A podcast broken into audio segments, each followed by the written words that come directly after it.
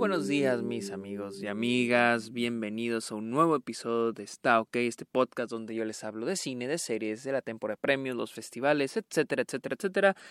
Mi nombre es Sergio Muñoz, uh, síganme en mis redes sociales, estoy en Letterboxd, perdón, estoy en TikTok, Twitch, Twitter e Instagram como arroba el Sergio Muñoz, estoy en Letterboxd, la plataforma donde pongo qué películas estoy viendo a diario. Soy como Sergio Muñoz Esquer y los invito a Patreon a que me apoyen a cambio de beneficios, episodios exclusivos. Ustedes pueden recomendar temas de los que les gustaría que hablara en el podcast, eh, videollamadas, watch parties, etcétera, etcétera, etcétera. Vamos a empezar a hablar de una de las películas más esperadas del año eh, por parte de A24 y de Apple, dirigida por Joel Cohen, por primera vez sin su hermano Ethan Cohen. The Tragedy of Macbeth, la cual tuve la oportunidad de ver la semana pasada. Wow, sí, hace ya más de una semana la pude ver en el cine. Tenía miedo de no poderla ver en el cine porque acá se va a estrenar en Navidad y yo voy a estar en México. Y estoy seguro que ya no la van a pasar en cines. O si la pasan, no la van a pasar donde yo vivo. Entonces, se anunció que iba a haber una función en IMAX a nivel nacional y iba a ser una función única, jamás va a volver a ver, o supongo que nunca va a haber otra función en IMAX de la tragedia de Macbeth y yo la quise ver. ¿Qué sabía de esta película? Lo que mencioné ya, eh, de que era la primera película de Joel Cohen sin su hermano.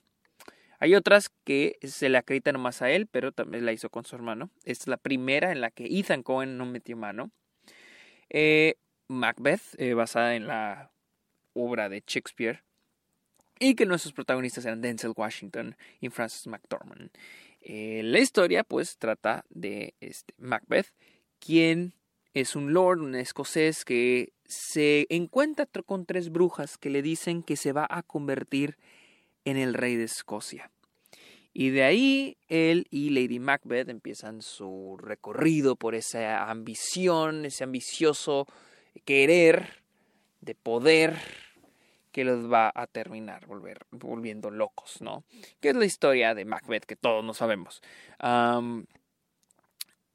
la película está bien chingona, la neta. La película está muy, muy, muy chingona. Y puedo decir que esta y The Father, que se estrenó el año pasado, son las mejores traducciones de obra de teatro a eh, película, en modo de que no se siente, porque hay algunas películas que son adaptaciones de obras como Fences, como One Night in Miami, como este, ay, ¿cómo se llama? Ay, oh, puta madre. Eh, My Rain Black Bottom, que cuando tú las ves notas que son obras de teatro, las escenas son muy largas, ocurren en una sola locación, esas escenas, eh, que no, no son malas películas, pero notas que son obras de teatro. Y, por ejemplo, ves The Father y, sabes, y ves cómo usan los elementos de teatro y los combinan con, las, con, con los elementos cinematográficos. En este caso pasa lo mismo, no en la misma manera que lo hace The Father, pero una manera que incluso diría, wow, qué chingón está.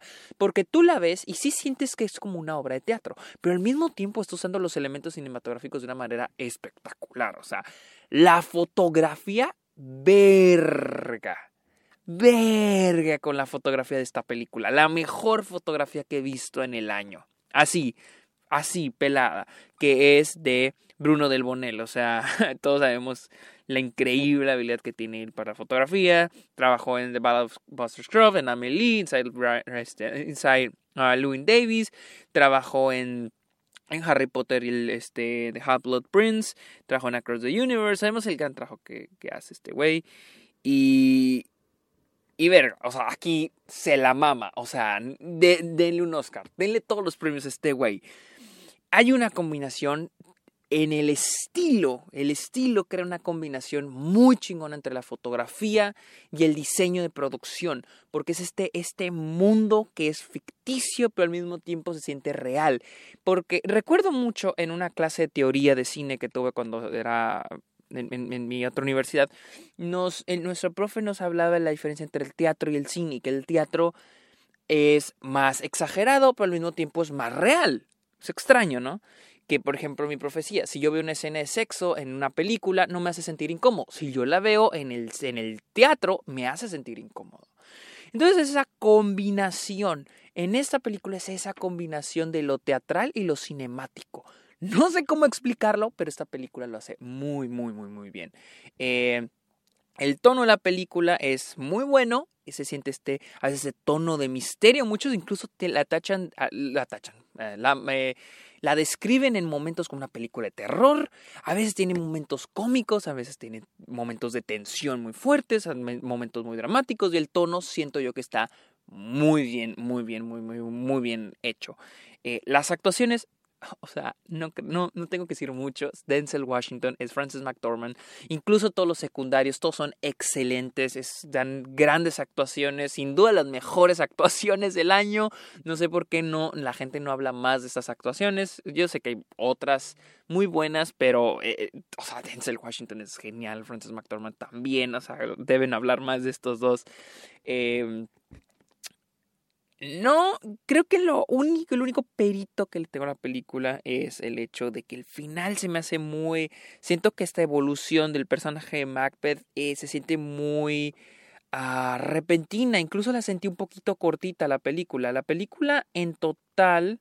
Miren, aquí les digo, la película en total dura una hora cuarenta y cinco, menos de dos horas. Y así al final, esa, esa, vamos construyendo al personaje muy bien. Y al final no me encantó. No, no pienso que sea algo tan malo, pero creo que le faltó algo, una escena, dos escenas donde vea esa transformación de Macbeth, porque al final es como que muy repentina. No sé si es porque ya todos sabemos el final, pero, pero se siente como que, ah, no sé, siento que le falta un poquito más de esa transformación, pero esto es todo lo único malo, es literal, es lo único malo que le encuentro a la película. Eh, les digo, aplaudo todos los aspectos técnicos, el sonido, en serio me siento muy privilegiado y con mucha suerte de haber visto esta película en IMAX con buen sonido, buena imagen, porque ah, esta es una película que sí se te queda en el cine y apreciar la gran fotografía, el gran diseño de producción, el diseño de vestuario. Esta película debería ganar todos los, todos, todos y cada uno de los, este, de las categorías técnicas porque es increíble. Y también estar en actuación.